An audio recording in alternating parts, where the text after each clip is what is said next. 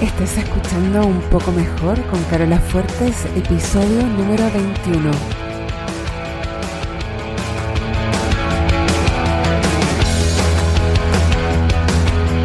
Porque cada día, cada minuto, puedes elegir estar un poco mejor.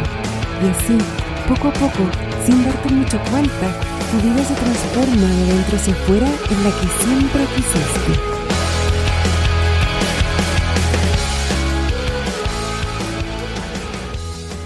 Hola, ¿cómo están? Espero que estés súper bien. Si estás escuchando el día que se publica este episodio, es el 10 de mayo de 2021. Así que feliz día de la mamá a todas las que son mamás o planean serlo o que de alguna u otra manera cumplen un rol maternal, aunque no sea de la manera tradicional. Bueno, tenía planeado otro tema completamente distinto para este episodio, pero lo cambié porque esta semana, la semana que recién pasó, posteé en Instagram una historia que al parecer a hartas personas les llegó porque recibí muchos mensajes, incluso de personas que nunca me habían mandado un mensaje, que yo no tenía ninguna idea o conciencia de que estaban en mi órbita. Y los comentarios eran bien diferentes. Algunos eran como del tipo, gracias, justo necesitaba escuchar eso. Y otros eran más del estilo, no entiendo bien lo que quieres decir. O, o incluso preguntándome si no debería ser lo contrario de lo que yo estaba diciendo. Bueno, el mensaje lo que decía era lo siguiente. Decía, date permiso para ser lo suficientemente egoísta para priorizar y proteger tu bienestar emocional. Igual en, hice unos videos después donde me explicaba un poco a qué me refería y daba algunos ejemplos, pero quiero tomarme el espacio acá en el podcast para expandir un poco más. ¿Qué, ¿A qué me refiero? ¿Qué es y qué no es ser guardiana de tu bienestar emocional? Entonces, primero que todo, vamos a partir eh, definiendo qué es el bienestar emocional. Y el bienestar emocional básicamente yo digo que es tu bien más preciado porque tiene que ver con cómo tú te sientes y, y cómo tú eres capaz de cuidar el cómo te sientes. Porque todo lo que haces es para estar mejor emocionalmente. Todo lo que uno quiere lograr en la vida, todo lo que tú te pones como meta, es porque tu apuesta es que lográndolo vas a estar mejor, te vas a sentir mejor. O lo que no haces, lo que decides no hacer, lo que dejas de hacer, es porque quieres evitar sentirte mal. Todo lo que hacemos y no hacemos es porque estamos cuidando nuestro bienestar emocional, porque aunque sea inconscientemente, sabemos que es nuestro bien más preciado.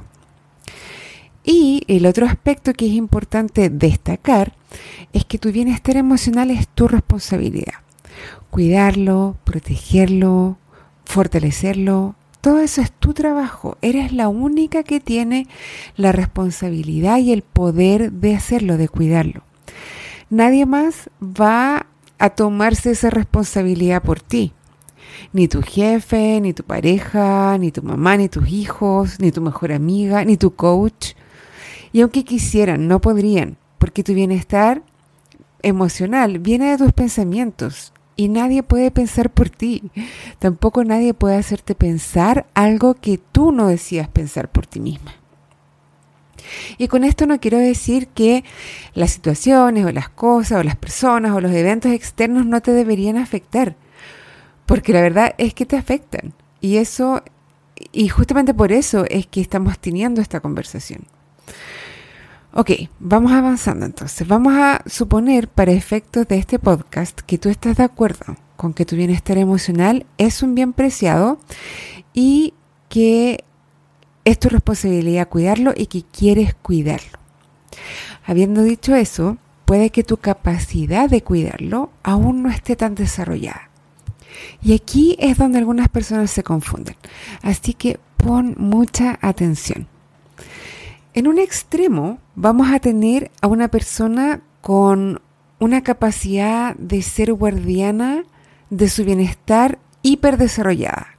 Una persona que es la guardiana más top de su bienestar emocional. Esta persona es consciente de, de, que sus emociones las crea ella misma con sus pensamientos, es además capaz de crear emociones a voluntad independiente de lo que esté pasando a su alrededor y sabe que a veces quiere elegir emociones que no se sienten tan bien porque valora el contraste y está 100% all in con la experiencia humana. En el otro extremo, tenemos a una persona 100% víctima de las circunstancias, completamente reactiva a su entorno, todo le pasa a pesar de su voluntad y las emociones como que la viven en vez de ella vivir las emociones. Tú probablemente estás en algún lugar intermedio, como la mayoría de las personas. Y además todos tenemos diferentes niveles de awareness, de conciencia de dónde estamos en este espectro. La principal confusión o, tal vez objeción cuando digo que sé lo suficientemente egoísta para priorizar tu bienestar emocional tiene que ver con que probablemente todos hemos crecido y hemos sido educadas para priorizar al resto, para priorizar el bienestar de los demás sobre el tuyo. Y aquí el error de pensamiento es creer que para poder estar bien tú, necesitas que el otro esté bien. Como que nos han condicionado a pensar eso, que no puedes estar bien tú si los demás no están bien. Y si te fijas, el objetivo de eso es estar bien tú. El problema es que la creencia errónea es que si el otro no está bien, tú no puedes estar bien. Y lo que hace eso es que queramos controlar a los demás. Y ahí es donde nos metemos en problemas. Vamos a ver algunos ejemplos para que todo esto que estamos hablando sea un poco más tangible y más concreto. Supongamos que tu mejor amiga, cada vez que se juntan, te habla mal de su marido. Se queja, llora, sufre, se desahoga contigo. Y tú llevas años escuchando lo mismo. Tú la has escuchado, la has aconsejado, has tratado de ayudar, pero siempre es lo mismo. Después de juntarte, ella se va súper livianita, pero tú quedas súper mal. No porque ella haya hecho algo mal, sino que porque tú aún no has aprendido a administrar tu mente, tus pensamientos y tus emociones. Tal vez tú piensas que ella debería separarse, y como no lo hace, la juzgas y te frustras, te da pena, te da tristeza, te da rabia. En el mundo ideal, tú serías capaz de escuchar a tu amiga y, como decimos en idioma coach, sostener el espacio para que tu amiga sea como sea, diga lo que diga y que a ti no te afecte. Sostener el espacio le decimos a tener una conversación donde no estás juzgando a la otra persona, donde tú no tienes una opinión respecto de lo que es mejor o peor para ella, donde tú simplemente estás siendo un testigo y estás acompañándola y estás ayudándola a que ella eche fuera sin tener tú eh, como algún compromiso con lo que pueda resultar de eso. Problema es que no siempre somos capaces de hacer esa separación cuando se trata de alguien que nos importa. Y solo tú te conoces y sabes cuáles son tus limitaciones. Si tu bienestar emocional se está viendo afectado después de esta conversación, es importante que tú te des cuenta porque más que una conexión con tu amiga, vas a estar creando desconexión. Y eso es lo que no nos damos cuenta. Porque no estás siendo capaz de dejarla ser quien es, sino que la estás juzgando. No estás siendo capaz de permitirle ser quien es sin juzgarla en lo absoluto. Es el juicio lo que te hace sentir mal, es estarla juzgando a ella lo que te hace sentir mal, no lo que ella está haciendo o lo que te está contando. En este caso, tú podrías elegir, eh, se me acaba de caer el teléfono al suelo si es que escuchaste algo, perdón. En este caso, tú podrías elegir poner un poco de distancia para protegerte. Otro ejemplo, tienes un grupo de amigas y cada vez que se juntan eh, se desahogan de todo lo mal que lo están pasando en la pandemia, que es terrible, que las clases online son terribles, que el teletrabajo es terrible, que no tener ayuda en la casa es terrible, todo es terrible. El asunto es que en lo que tú te enfocas, eso se expande y aparece más y más en tu vida porque tu cerebro está más atento a buscar eso en lo que tú piensas. Es igual que cuando te compras un auto nuevo y de pronto empiezas a ver todos los autos iguales del mundo que antes no veías. Pareciera que es útil echar afuera todo eso. Pareciera que juntarte con tus amigas y desahogarse juntas fuera útil. Y hasta cierto punto es cierto. Hasta cierta, en cierta medida es cierto porque hay como un hit de dopamina en esta catarsis grupal. Hay algo que te hace sentir bien por un periodo breve. Por algo se dice que a la miseria le encanta la compañía. La pregunta que te tienes que hacer tú es si quieres pasarlo mal acompañada o quieres ser un ejemplo para tus amigas de que es posible pasarlo un poco menos mal si es que tú decides gobernar tu atención, tu foco, tus pensamientos. Tú puedes notar que cuando te juntas y tienes ese tipo de conversaciones, quedas mal, te sientes cansada, te sientes más pesimista, más víctima. Y tú puedes tratar de guiar la conversación cuando estás con ellas a otros temas, tú puedes tratar de eh, agregar una nota más pesimista o puedes tratar de destacar otros aspectos de esta situación que a lo mejor son más positivos. O puedes elegir poner distancia. No hay una opción que sea moralmente superior a la otra. Y eso es lo que yo quiero que sepas, que no hay una opción que sea, entre comillas, mejor. Lo que sea más fácil para ti y te ayude a ti a cuidar y a estar a cargo de tu bienestar emocional es lo mejor para ti en esa situación. Puede que no sea lo mismo para otra persona y eso está bien. Un ejemplo más extremo, que me lo planteó de hecho una clienta, era algo así como lo siguiente. Tu mamá está súper enferma, supongamos que tiene cáncer. Entonces mi clienta me decía, tomar distancia de tu mamá en esa situación a lo mejor no es un buen camino, aunque te esté bajando la energía.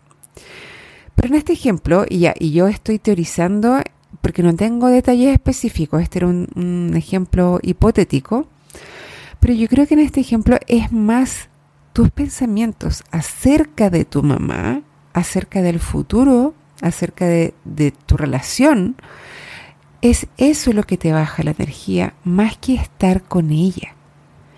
Si pones distancia y estás pensando lo mismo igual, probablemente no vas a notar mucha diferencia en tu energía.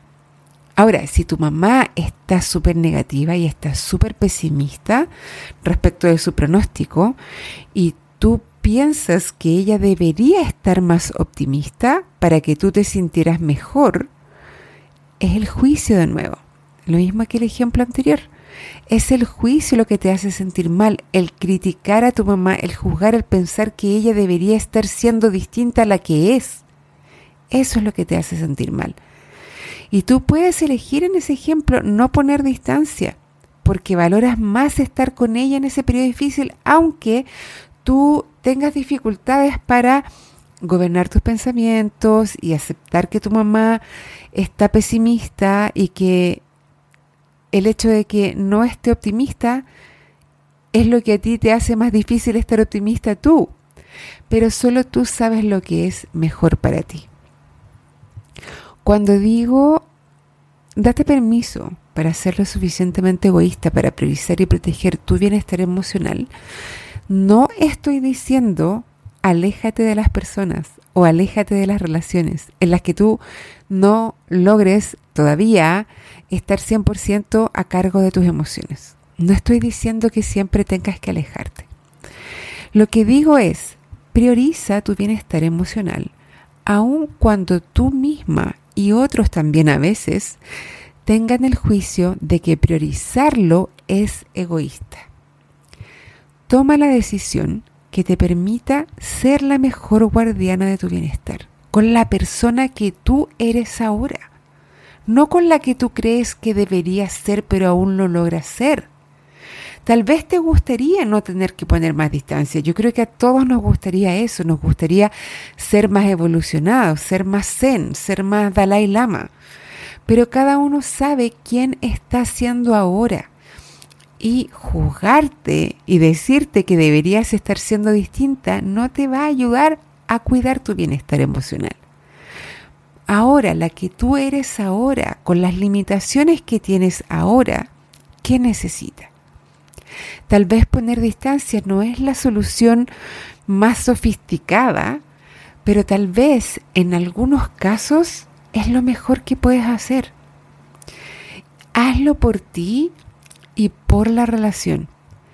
Si decides poner distancia, tienes que saber que lo estás haciendo para proteger tu bienestar emocional, porque tú conoces tus limitaciones y no como castigo a la otra persona, no como venganza, tampoco como un intento de manipular su comportamiento.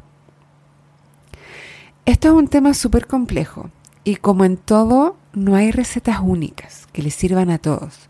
Lo importante es saber que tú estás a cargo y que eso no significa que vas a tener que querer estar bien todo el tiempo, pero sí significa que puedes tomar decisiones difíciles que a otras personas no les van a gustar y que a pesar de que no les gusten, sí es en el nombre de tu bienestar y del bien del futuro de la relación.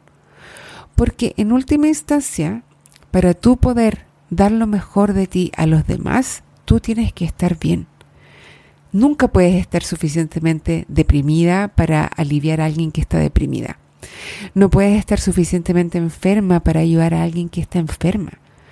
Priorizar tu bienestar puede ser interpretado como egoísta por ti o por los demás.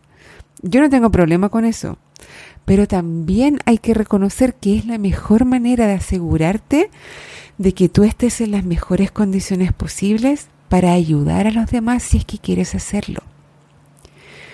Si estás lista para implementar este u otros cambios. Si sabes que priorizar tu bienestar es lo que quieres y, lo estás haciendo, pero quieres ayuda para lograrlo más rápido, en mi programa de coaching de seis meses hacemos esto y otras cosas también. Te enseño herramientas sencillas que puedes aplicar desde la primera sesión para aprender a priorizar tu bienestar y a lidiar con cualquier sentimiento de culpa que puedas sentir por eso. Te enseño a calmar tu sistema nervioso que en la vida que llevamos nosotros, en esta vida moderna, todos tenemos desequilibrado nuestro sistema nervioso, aunque no siempre nos demos cuenta hasta qué nivel. Te ayuda a descubrir qué opinión tienes de ti y a modificarla de acuerdo a lo que quieras lograr, porque de tu opinión de ti misma depende la realidad que ves en tu vida. Y te ayuda a amar con más ganas, a disfrutar más profundamente la vida que has creado hasta ahora. Y si quieres más, si quieres lograr más cosas, si quieres más de lo bueno, el cielo es el límite cuando aprendes a fallar productivamente.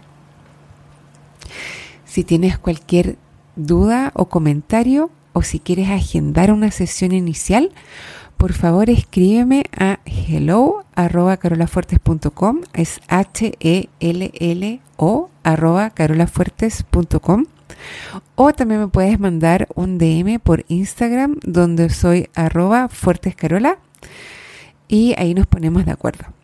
Eso es todo por ahora, me despido. Te deseo que empieces de a poquito a ser cada vez una mejor guardiana de tu bienestar emocional para que puedas estar cada vez un poco mejor. Te dejo un beso.